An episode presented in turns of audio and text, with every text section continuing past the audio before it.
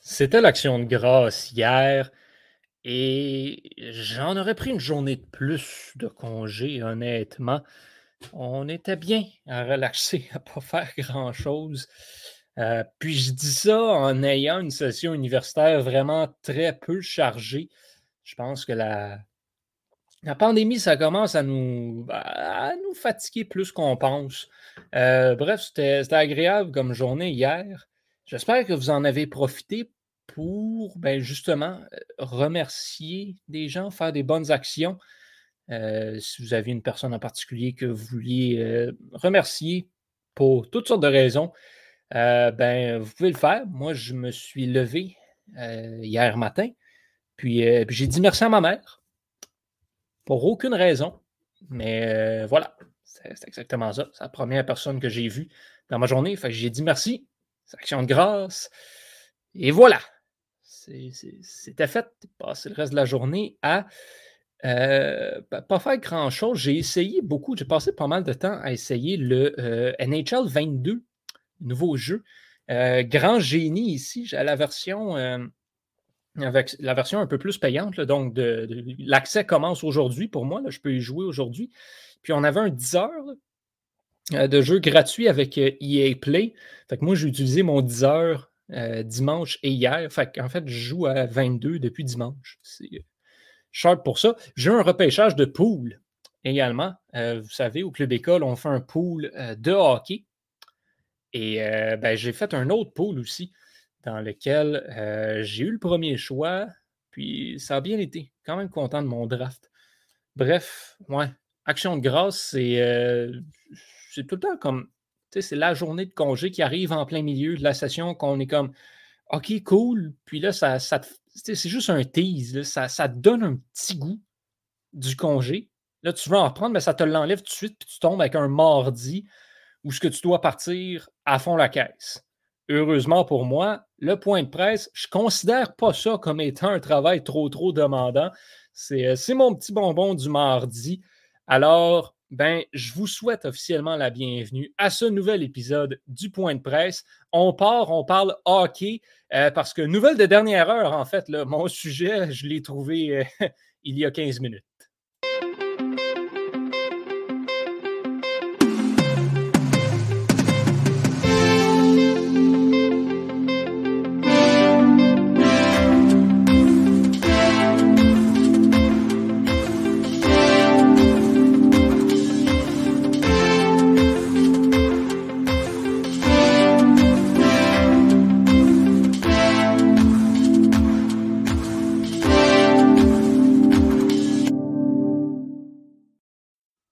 OK.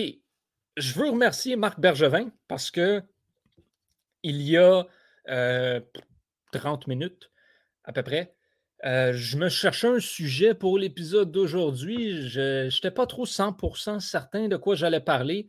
Puis je voulais pas juste faire de quoi de basic que j'avais déjà fait, de juste comme parler euh, du Grand Prix, par exemple, ou de quoi comme ça. Je voulais chercher quelque chose euh, d'un peu plus euh, sérieux. Là, il y a le, coach euh, des, Raiders dans la NFL qui, bon, c'est pas fait congédier, mais c'est comme si, parce que, bon, monsieur a fait une coupe de niaiserie. C'était ça sur quoi je m'enlignais. Et finalement, ben, Marc Bergevin a décidé de me donner un sujet comme ça, tout cru dans le bec, en prolongeant le contrat de Nick Suzuki. Et là, ce n'est pas n'importe quoi comme contrat, c'est euh, ben, un contrat de 8 ans, signature, donc prolongation de contrat maximum à 63 millions de dollars, donc 7,875 millions par saison. C'est euh, vraiment beaucoup d'argent euh, pour un Nick Suzuki qui, bon, est encore très jeune, bien sûr, mais ça commence à être la nouvelle mode de, prolonger les, jeunes joueurs, les, futures vedettes de l'équipe à long terme dès la fin de leur contrat d'entrée. Suzuki, qui a disputé deux saisons jusqu'ici avec le Canadien de Montréal, va en disputer une troisième cette année avec son contrat d'entrée et ensuite va être parti sur un contrat de huit ans. Euh, Nick Suzuki, on va juste euh, revenir sur sa production en carrière jusqu'ici. Première saison, sa saison recrue en 2019-2020, 71 matchs, 13 buts, 28 passes, 41 points. Sa deuxième saison, soit l'année dernière, en 56 matchs, 15 buts, 26 passes, 41 points également. Donc, même nombre de points, mais en une coupe de matchs de moins de jouer. Euh, et ben, performance assez convaincante en série, par exemple, 7 points en 10 matchs il y a deux ans et 16 points en 22 matchs lors des dernières séries éliminatoires. C'est euh, cette année qu'il va amorcer finalement la saison comme premier centre de l'équipe. C'est le joueur, ben, je ne veux pas dire le joueur de franchise, mais c'est pas mal ça. C'est la pièce maîtresse de la reconstruction et du, noyau de jeunesse du Canadien de Montréal pour les prochaines années. Donc, Marc Bergevin se devait de le signer à long terme. Le prix maintenant, le prix est très cher, très, très cher payé. on ne va pas se mentir, pour un joueur de 41 points, c'est euh, beaucoup. C'est vraiment beaucoup. Euh, ceci dit, Nick Suzuki est en constante évolution. Et là, quand tu regardes ça, il y a le même nombre de points l'année dernière qu'il y a deux ans, mais en presque 20 matchs de moins. On pourrait avoir encore une énorme progression cette année. Et ça, c'est un joueur qui a marqué, euh, qui a connu des saisons d'au-dessus de 100 points dans, la, dans la OHL, dans son hockey junior. C'est, c'est ça. C'est beaucoup euh, d'argent et c'est surtout beaucoup d'argent quand on compare à d'autres joueurs qui ont signé des contrats euh, euh, durant cette saison morte, cet été. Je pense à euh, Andrei Zvechnikov, notamment avec les Hurricanes de la Caroline. Andrei Zvechnikov, lui, doit se mordre les doigts de ne pas avoir entendu, on va dire, un mois de plus parce qu'il a signé son contrat. 8 ans, 7,75 millions de dollars par saison. Et deux jours après, Yesperi Kotkaniemi se faisait, recevait l'offre hostile des Hurricanes à 6,1 millions de dollars. Et là, Suzuki fait plus d'argent que lui ensuite. là, Svechnikov, qui a quand même marqué 61 points en 68 matchs il y a deux ans. Un marqueur, dans une saison régulière, c'est un marqueur de 25-30 buts au moins qui a le même âge que Nick Suzuki euh, et plus d'expérience, c'est ça, là. Monsieur euh, est peut-être pas trop, trop content. Euh, là, Suzuki va faire plus d'argent qu'André Svechnikov à partir de l'année prochaine. Et on a Elias Peterson aussi. Bon, Elias Peterson, avec les Canucks de Vancouver, lui, il a signé un contrat, un contrat pont. Donc, seulement trois ans. Euh, c'est sûr qu'il faut prendre ça en considération. Euh, mais quand même, beaucoup moins d'argent, encore une fois, de ce côté-là, pour Peterson, 7,35 millions par année euh, pour trois ans. Et Peterson, lui, il y a deux ans, c'est 66 points en 68 matchs. L'année d'avant, 66 points également en 71. C'est un centre de première ligne, j'ai le goût de dire établi. C'est un excellent joueur. Et là, Suzuki va faire plus d'argent que lui l'année prochaine, encore une fois. Euh, c'est ça. On va le dire comme ça. Les points sont mieux de commencer à rentrer au toast pour Suzuki.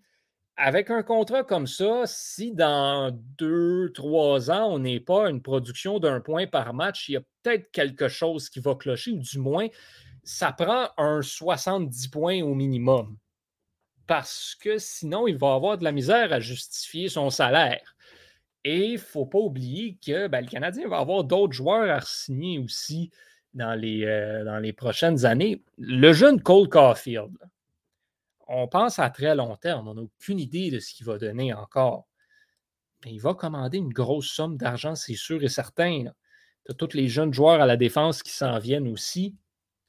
Donc, c'est c'est pas risqué, euh, considérant que le, plafond salarial devrait augmenter dans les prochaines années euh, et que le Canadien peut se permettre de dépenser un petit peu plus d'argent, considérant qu'ils ont. C'est pas comme si les Canadiens étaient pognés au niveau du, du cap salarial. Donc, c'est correct. Je vais dire que c'est un bon contrat si Suzuki se met à produire. Donc, il faut qu'on voit une progression. La progression dont je parlais plus tôt, euh, il, faut, il faut la voir, il faut qu'elle continue.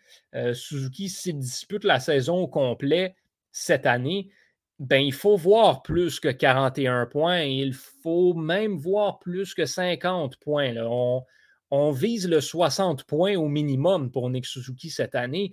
Et si ce n'est pas 65, parce que les autres joueurs que j'ai mentionnés qui font moins d'argent que lui, c'est ça la production qu'ils font, et même encore plus.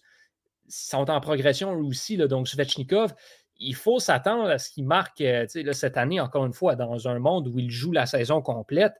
Euh, un 30 buts, 70-75 points, ce n'est pas à exclure de l'équation, surtout s'il joue avec un gars comme Sébastien Nao. Elias Peterson, ben là, il a été blessé l'année dernière, mais il a mis 21 points en 26 matchs. S'il revient la saison au complet, avec l'attaque que les Canucks ont, il ne faut pas exclure que ce joueur-là soit point par match, donc au moins 82 points. C'est beaucoup de pression à mettre pour Suzuki qui va devoir jouer à la hauteur de son salaire pour les prochaines saisons. Ceci dit, j'aime le risque qu'on prend dans cette situation-là. Je crois que le Canadien a fait, une bonne chose en signant à long terme Suzuki et de ne pas lui octroyer un contrat pont de 2-3 ans à, mettons, 6,5 millions pour ensuite le signer à 9 millions dans deux Je pense qu'on a fait la bonne chose chez le Canadien. Seul l'avenir nous dira cependant si c'était vraiment le bon montant. Je crois que, en toute honnêteté, ce contrat a le potentiel de devenir l'un des meilleurs contrats de la Ligue nationale d'ici ben, deux, trois ans, honnêtement, si Suzuki continue sur cette courbe de progression qu'on veut voir chez lui. Donc, c'est mon point de vue euh, sur le contrat de, Nick Suzuki, qui sera un joueur qu'on va avoir à l'œil euh, définitivement cette saison à Montréal. Enfin, il n'y a plus de compétition pour être le centre numéro un de l'équipe. Il n'y a plus de Dano, il n'y a plus de Kotkaniemi. Il est seul euh, avec Devorak sur la 2. Ça, ça s'annonce être pas pire pour le Canadien offensivement, mais comme on en a parlé dans plusieurs autres podcasts, ça risque quand même d'être difficile compte tenu des points d'interrogation qu'il y a à la défense et du fait que la division atlantique est particulièrement solide cette saison. Alors, c'est ce, qui, euh, ce qui conclut ce premier segment de, euh, de cet épisode du point de presse. J'aimerais ça qu'on parle de West Ham maintenant. Mais comme on l'a dit la semaine dernière, West Ham n'a pas joué euh, cette semaine. C'était la pause internationale. Les clubs envoyaient leurs joueurs jouer sur, sur la, pour leur équipe nationale, en fait. Donc, rien à signaler du côté de, euh, de West Ham, qui ben là, revient en action cette semaine. Euh, va jouer dimanche un match contre Everton en Premier League. Et euh, ben ensuite, là, ça va aller à la semaine d'après où on va s'enligner ben, quand même un bon nombre de rencontres. Là, 21, 24 et le 27. trois matchs au cours, au cours de la même semaine. Donc, ce sera particulièrement à surveiller pour, euh, les prochains matchs de West Ham. Sinon, euh, quoi d'autre est-ce qu'on peut discuter aujourd'hui? Ben, je vais faire une plug. Euh, ça n'arrive pas souvent que j'ai l'occasion d'en faire particulièrement. À l'UCAM, donc à l'Université du Québec à Montréal, l'université où j'étudie, il y a des équipes de sport, les citadins. Et une des équipes qui est sur le bord de débuter sa saison, c'est l'équipe de volleyball féminin qui va débuter sa saison à l'UCAM vendredi. Je vous invite à écouter ce match qui sera diffusé sur la page Facebook, notamment des citadins. Et pourquoi? Ben parce que je serai accompagné du collègue Pierre-Luc Mongeon pour la description et l'analyse de ce match. Donc, on a été embauché comme descripteur et analyste de volleyball c'est une toute nouvelle expérience qui s'annonce. Le volleyball, je connais ça. C'est pas le sport dans lequel je suis plus calé. Je connais, ça m'intéresse. Mon père a coaché longtemps ce sport, a joué ce sport. Mais voilà, ça, pourrait être intéressant. Je ne garantis pas qu'on va être excellent dès nos débuts. Mais si ça vous tente de nous soutenir un petit peu là-dedans, et par extension, de soutenir un petit peu les différents projets en lien avec le club école aussi, euh, ben, c'est à 19h que ça commence vendredi pour l'équipe de volleyball des citadins. Donc, on surveille ça de près. Euh, qui sait peut-être un peu de contenu volleyball qui va apparaître sur le site du Club École. C'est à suivre dans les prochaines, euh, semaines. On a aussi Vincent Relana Pépin et Victor Desilets qui, eux, seront à la description et l'analyse des matchs des équipes de basketball des citadins cette saison. Euh, ça, je ne sais pas par contre quand est-ce que ça commence, mais on vous, on vous donnera le signal quand ce sera le, temps. Et euh, vous pourrez aller suivre ça également.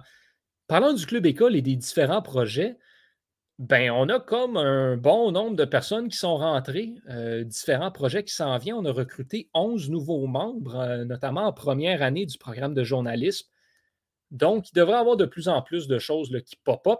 Vous avez déjà entendu euh, d'un bout à l'autre l'annonce d'une balado centrée sur le patinage artistique qui fera ses débuts dans les prochaines semaines au Club École avec, euh, avec Daphné Chamberlain et Olivier Larose, euh, qui est un de ces nouveaux-là d'ailleurs. Donc, surveillez les, les, réseaux sociaux du Club École. On va essayer de rendre ça un petit peu plus vivant dans les prochains jours et dans les prochaines semaines avec toutes ces annonces-là qui s'en viennent. Sur ce, euh, ben, on va sans plus attendre s'en aller avec la rafale. Et euh, n'ai pas de jingle, donc je vous propose qu'on aille dans l'ascenseur.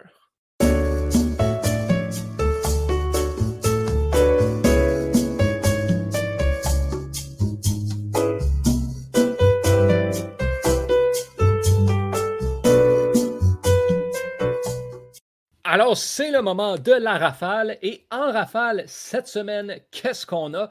Le début de la, ligue de, la saison de la, ligue, nationale de hockey. Euh, ça débute, euh, débute aujourd'hui, en fait. Euh, c'est deux matchs qui sont au programme. Dès, dès, ce soir, les Pingouins affrontent les champions en titre de la Coupe Stanley à 7h30 et Match d'expansion dès 10 h ce soir. Le Kraken de Seattle, premier match dans l'histoire de la franchise, s'en va à Vegas affronter la 31e équipe de la Ligue, les Golden Knights. Donc, match particulièrement à surveiller. Euh, vous pouvez être certain qu'on va en discuter à sur réception en fin de semaine prochaine. Sinon, quoi d'autre qui a retiré euh, l'attention?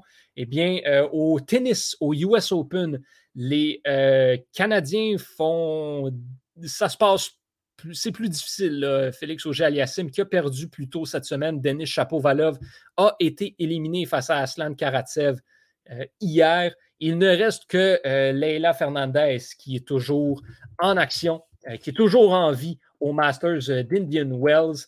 Elle affronte, c'est aujourd'hui que ça se passe, l'américaine Shelby Rogers. C'est à 3h15 ce match, si jamais vous voulez euh, surveiller. Elle a défait euh, Anastasia Pavlyuchenkova 5-7, 6-3 et 6-4. C'était dimanche que cette rencontre a eu lieu. Donc, Leila Fernandez poursuit son parcours à Indian Wells.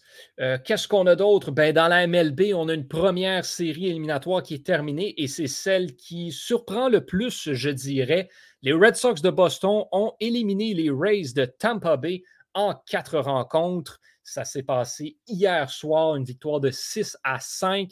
Boston menait 5-0, Tampa Bay a remonté à 5-5. Et en neuvième manche, sur un ballon sacrifice, Kike Hernandez euh, permet à son équipe de, euh, de l'emporter et d'accéder aux séries de championnat où ils retrouveront le gagnant de la série entre les Astros et les White Sox, qui aurait pu se terminer hier soir, mais il pleuvait à Chicago. Donc, on a euh, le match qui a été reporté à aujourd'hui. Et euh, ça pourrait encore se terminer. Les Astros qui ont toujours une avance de 2 à 1 dans cette série. Les White Sox pourraient forcer la tenue d'un match ultime. Euh, en fait, toutes les séries de division pourraient se terminer ce soir. Les, les Braves pourraient éliminer les Brewers à Atlanta euh, dès ce soir lors du match numéro 4. Et euh, les Giants qui ont remporté tout un match défensif hier par la marque de 1-0 mènent 2-1 face aux Dodgers, donc pourraient eux aussi conclure leur saison et éliminer Los Angeles ce soir. Donc c'est à surveiller. je vous invite à être à l'écoute de la dixième manche cette semaine. On sera en direct encore une fois jeudi, euh, cette fois-ci, pour faire le portrait de ces séries de championnats qui s'annoncent. Dans le pire des cas, on fera un avant-match pour les matchs numéro 5 qui pourraient potentiellement avoir lieu. Et euh, je pourrais peut-être flex aussi si les Braves passent et les Dodgers sont éliminés. Je serais le seul à avoir encore sa prédiction de la Série mondiale, toujours en vie. Euh, ceci dit, les Giants, ce serait un gros, gros, gros morceau à prendre pour les Braves d'Atlanta, qui démontrent de très, très, très belles choses, cependant, euh, depuis le début de ces séries éliminatoires. Et ben voilà, les Red Sox qui l'ont définitivement pris personnel mardi dernier on a dit que peu importe l'équipe qui remportait le match de meilleur deuxième allait se faire, je cite, marcher dessus par les Rays de Tampa Bay. C'est l'inverse qui s'est passé. Le Boston qui a sorti les gros canons face aux Rays et euh, Tampa Bay prend le chemin de la maison. Euh, ben sinon, voilà, on a euh, l'entraîneur-chef des Raiders de Las Vegas, le John Gruden, qui bon, a démissionné, mais on peut comprendre qu'il s'est fait recommandé de manière assez forte de démissionner.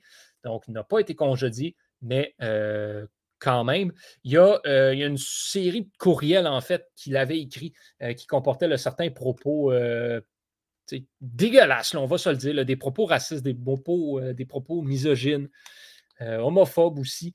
donc, dans des courriels qui, qui avaient envoyé un petit peu partout euh, et, ça a été rendu public, ces courriels-là. Et à la suite de ce tollé-là, il a été, euh, bah, dire, il a été forcé de démissionner. Euh, qui, on ne va pas se cacher une bonne chose, parce que ce genre de personnage ne devrait pas avoir sa place dans, dans le monde professionnel. Sinon, Formule 1, ben, on avait le Grand Prix de Turquie en fin de semaine. Valtteri Bottas, qui ne cesse de surprendre depuis son annonce euh, comme quoi il quitte pour Alfa Romeo, a remporté la course, première victoire en un peu plus d'un an pour lui, devant Max Verstappen et Sergio Perez. Très belle course pour les pilotes de Red Bull. Lewis Hamilton a terminé cinquième. Il avait pris une pénalité de grille pour partir. Euh, il était parti onzième, en fait. Il avait obtenu la position de tête à l'issue des qualifications et euh, est parti donc de la onzième place après avoir changé une portion de son moteur. Il a terminé cinquième on a jonglé avec l'idée de le laisser en piste tout au long de la, course sans le faire rentrer au puits. Finalement, ce n'est pas ce qui a été choisi comme, euh, comme stratégie. Il faut comprendre que la course, euh, il n'a pas plu, mais la piste était détrempée et c'était nuageux. Donc, on a couru l'intégralité du Grand Prix avec les pneus intermédiaires. Esteban Ocon, d'ailleurs, a choisi de ne. La stratégie chez Alpine a été de ne pas le faire rentrer. Il a marqué un point en terminant dixième avec des pneus complètement démontés. C'était assez exceptionnel à voir de ce côté-là.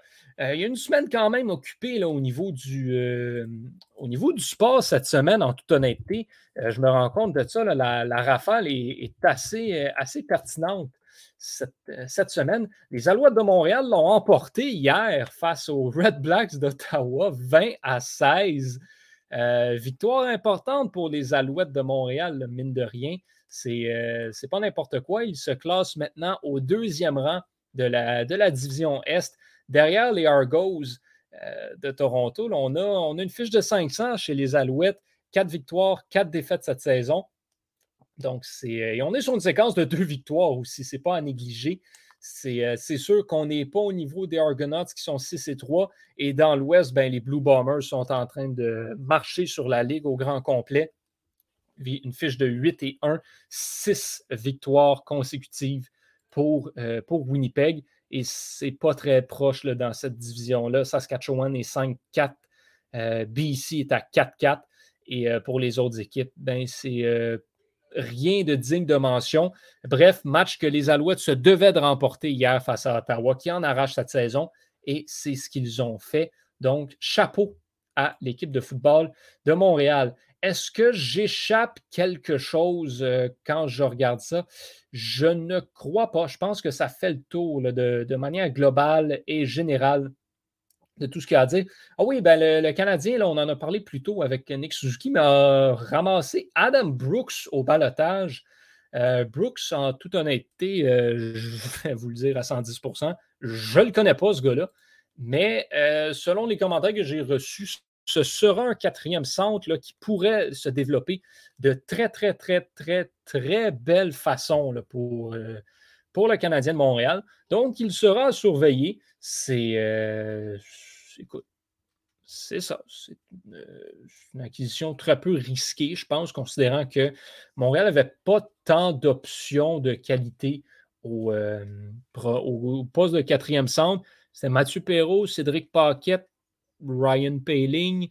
Euh, là, on rajoute un Brooks qui va avoir, euh, avoir l'opportunité de se, de se, laisser aller, de se laisser partir et de bien se développer. Donc, je vois ça comme un. I see this as an absolute win, comme, euh, comme dirait l'autre. Mais, mais oui, je suis très content. Là. Je pense que c'est une belle acquisition pour le Canadien de Montréal. Sinon, dans le monde des, des questions du public, ben, encore une fois, là, j'ai, euh, comme pas vraiment pris le temps d'aller chercher comme il faut euh, euh, des, questions là-dessus. Donc, j'ai pas, j'ai pas particulièrement grand-chose à dire là-dessus. Donc, au lieu de ça, je vais y aller avec quelques prédictions, en fait, pour des rencontres de ce soir. donc, on va parler, on va parler des rencontres euh, du, euh, de baseball et de hockey qu'il y a euh, au programme ce soir. Donc, au hockey, premièrement, est-ce que, qui des Pingouins du Lightning l'emporte? Je vais donner la victoire à Tampa Bay, qui va vouloir ouvrir sa saison en force à domicile. On va lever la bannière de champion de la Coupe Stanley. On va avoir des belles présentations, tout le kit un 5-2 pour Tampa Bay, je crois. Et euh, est-ce que le Kraken de Seattle, à l'issue de ce soir, sera la seule formation de l'histoire de la LNH à être invaincue ou sera la seule formation de l'histoire de la Ligue nationale à n'avoir aucune victoire? Euh, écoute, je ne sais pas trop quoi dire. Je crois que ça pourrait probablement être un moyen gros challenge d'affronter les Golden Knights dès le premier match à Vegas. Je vais y aller avec une victoire des Golden Knights, pas nécessairement facile, euh, mais là, le Kraken a des joueurs qui sont sur le protocole de la COVID-19, l'entraîneur-chef aussi. Donc, euh, je ne vois pas nécessairement le, Kraken s'en sortir facilement. Je vais donner la victoire euh, aux Golden Knights par la marque de 3 à 2. Je m'attends à un match quand même assez serré de ce côté-là. Et dans la MLB, est-ce qu'on finit les séries? Est-ce qu'on conclut toutes les séries ce soir? Je vais dire que non. Je crois que les Braves à la maison vont éliminer les Brewers de Milwaukee. Euh, et je ne dis pas ça parce, que je, parce que je les vois euh, à la Série mondiale, honnêtement. C'est juste que les Brewers ont épuisé leur stock de lanceurs partants de qualité. Donc, ça risque d'être un peu plus difficile, surtout contre les gros canons des Braves qui se sont réveillés. Alors, euh, je m'attends à une victoire d'Atlanta ce soir. Par contre, dans les deux autres séries, euh, les White Sox ont démontré de très, très, très, très, très belles choses à la maison euh, la dernière fois. Et c'est Carlos Rodon qui va lancer ce match face à Lance McCullers Jr., qui sera son deuxième départ dans cette série-là. Est-ce qu'il sera un peu fatigué? J'ai peur que peut-être ce soit le cas. Donc, je m'attends à une victoire des White Sox. S'il l'échappe, euh, on pourra parler de déception. les White Sox se doivent de remporter ce match-là. Et je m'attends à une victoire des Dodgers également. Euh, je ne pense pas qu'on peut s'attendre à. Quoique, écoute, si ça joue encore aussi défensif que hier, tout est possible. C'était au monticule pour les Dodgers. Euh, ce ne serait pas surprenant qu'on renvoie un lanceur comme Walker Bueller dans la mêlée ce soir, qui en serait lui aussi à son deuxième match euh, mais c'est là qu'on est rendu au point où on en est. Euh, euh, c'est donc c'est ça qu'il faut faire pour, pour ces équipes-là. Donc, qu'est-ce que les Dodgers feront? Je m'attends à ce qu'ils sortent en force. Je m'attends à une grosse sortie des Dodgers à la maison en plus. Donc, je pense que Chicago et Los Angeles vont arriver à pousser ces séries-là à la limite, mais les Braves devraient, selon moi, éliminer les Brewers de euh, Milwaukee ce soir, surtout considérant qu'ils sont à la maison. Tu ne peux pas te permettre de retourner à Milwaukee pour un match ultime. C'est euh, juste dommage. Euh, je pense que là, j'essaie juste de regarder ça. Qui est-ce qu'on a du. qui est-ce qu'on a? Qui est-ce qu'on va envoyer dans la mêlée là, pour, pour le, pour le match de ce soir, c'est ça. On, on ne semble pas vouloir envoyer Corbin Burns dans la, dans la mêlée pour le match numéro 4 ce soir pour les Brewers. Si on, si on l'envoie par contre à Milwaukee dans le match 5, je pense que c'est une victoire presque garantie pour les Brewers. Donc, euh, Atlanta, c'est un match qu'on se doit de remporter. Qui va lancer pour les Braves ce soir? Euh, est-ce qu'on ramène Charlie Morton? Euh, c'est pas quelque chose là, qui risque d'être impossible à surveiller de ce côté-là. Là, je vais voir si on a annoncé déjà qui était le partant, mais ça ne semble pas être euh, le cas, on ne l'a pas encore annoncé, je crois. Donc, ce sera, ce sera surveillé. Mais euh, écoute, peu importe le qui c'est, euh, moi, je miserais sur Charlie Morton, honnêtement, même s'il a déjà lancé. Je pense que considérant qu'on ne semble pas vouloir y aller avec Burns, on peut se permettre de, d'essayer quelque chose avec Morton et d'avoir peut-être une coupe de releveur venir l'aider par la suite si match numéro 5 il y a, là, on aurait mon duel euh, que je voulais entre Max Fried et Corbin Burns. Ça pourrait être tout un duel, mais euh, ceci dit, je m'attends à une victoire des Braves ce soir. Donc, c'est ce qu'on surveille aujourd'hui, c'est ce qu'on surveille dans les prochaines semaines, c'est ce qu'on a surveillé dans les derniers jours. C'était euh, le point de presse. Alors, messieurs, dames, je suis Yohan Carrière. On se reparle la semaine prochaine, puis très bientôt aussi dans d'autres podcasts au Club École. Sinon, portez-vous bien. À très bientôt, mes amis.